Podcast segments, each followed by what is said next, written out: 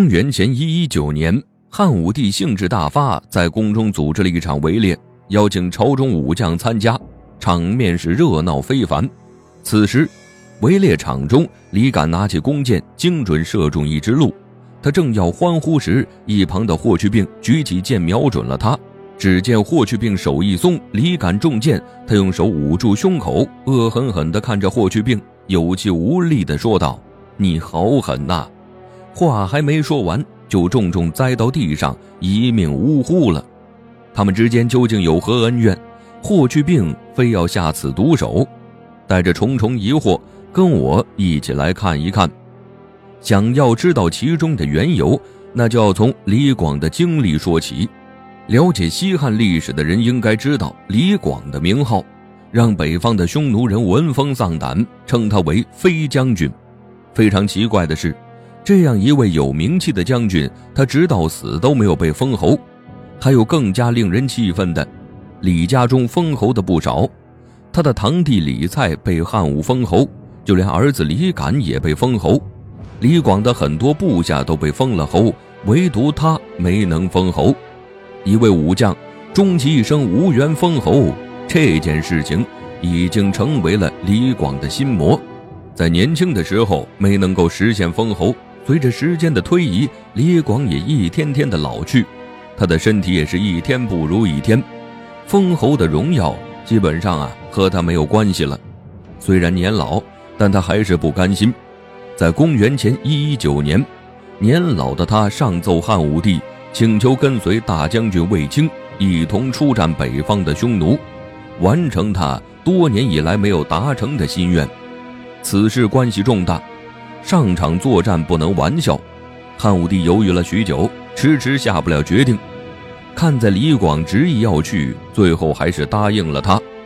但是出征前，汉武帝留了一手，他在出征前传密诏给卫青，让卫青不要让李广带兵冲锋。只让他带领一支偏师迂回作战，在匈奴的大后方，实施诱敌之计。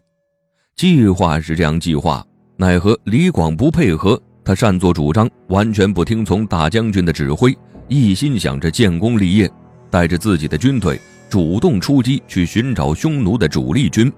结果非常意外，曾经的名将竟然在大漠中迷路了，最后错过和大将军会师。因此，大将军十分生气，实在是气不过，于是命一人去大漠中找他问罪。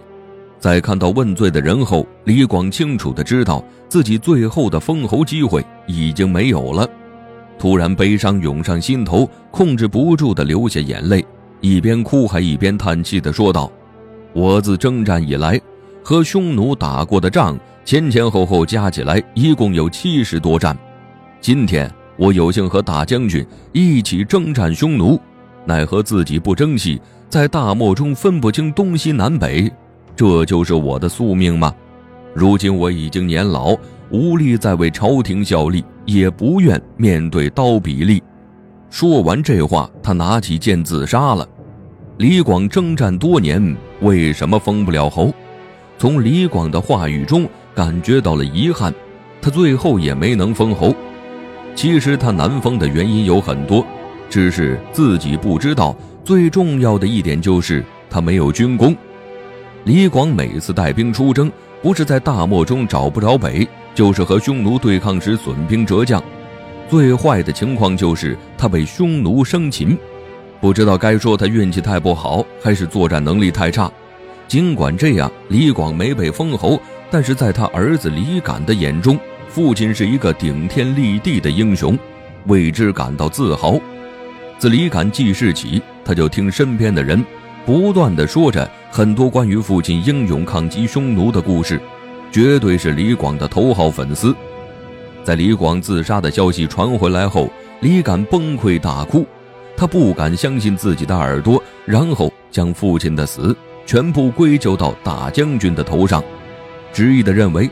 是大将军逼死了自己的父亲，于是李敢暗自决定要杀掉大将军，为其报仇雪恨。有一天，李敢在军营中趁卫青没有防范，然后拿起刀剑砍向了他，还好反应快，及时躲闪，才逃开一劫。但是身上被砍伤，休养了很长一段时间才得以恢复。行凶的李敢怎么样了呢？他却毫发无伤。刺杀大将军这等行为，要是被汉武帝知道了，李敢不被砍头都要被收关进狱中。但是，这件事没有传到汉武帝那里，因为被卫青压了下来。可能他认为李敢父亲的死，自己也有责任，心中怀有愧疚。一向为人宽厚仁慈的卫青原谅了李敢此等大不敬的行为，命手下的人将此事隐瞒了下来。然后放走了李敢，没有惩罚他。可是呢，没有不漏风的墙。长期身在军营的霍去病知道了此事。说起霍去病这个人，一定不会陌生。他是少年英雄，带领几百人横扫漠北，著名的封狼居胥。他为西汉立下赫赫战功，是独领风骚的人物。他虽然年纪小。但后来崭露头角后，已经超过了他的舅舅卫青的势头。霍去病在听说舅舅被人砍伤后，瞬间是火冒三丈。他下定决心要报仇。我的舅舅只有我能欺负，李敢不怕死吗？敢打我的舅舅？终于，霍去病等来了机会，在汉武帝举办的围猎中，李敢也参加了。在准备猎物之前，汉武帝下令说：先射中猎物的人有奖赏。霍去病看准时机，和李敢一起上场，二人同时举起了弓箭。李敢遵守游戏规则，将弓箭瞄向了猎物。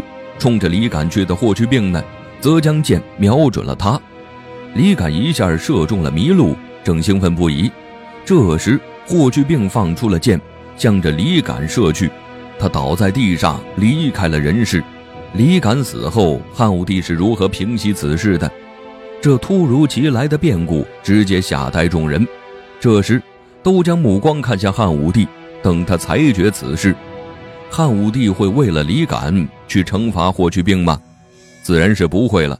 在汉武帝的心中，霍去病是战神一般的存在，在朝中也有着很高的地位，他立下的盖世奇功值得彪炳千秋。但是李敢，他只是一个小小的郎中令。两人谁更重要？汉武帝心中早有定夺，在众人的等待下，汉武帝下了最终结论。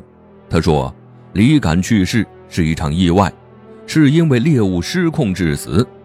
皇帝都这样说了，这件事就以这个理由收场。”然后，汉武帝下令，在场的所有人日后不准再提及此事，也没有人敢提出异议。但是有一个人。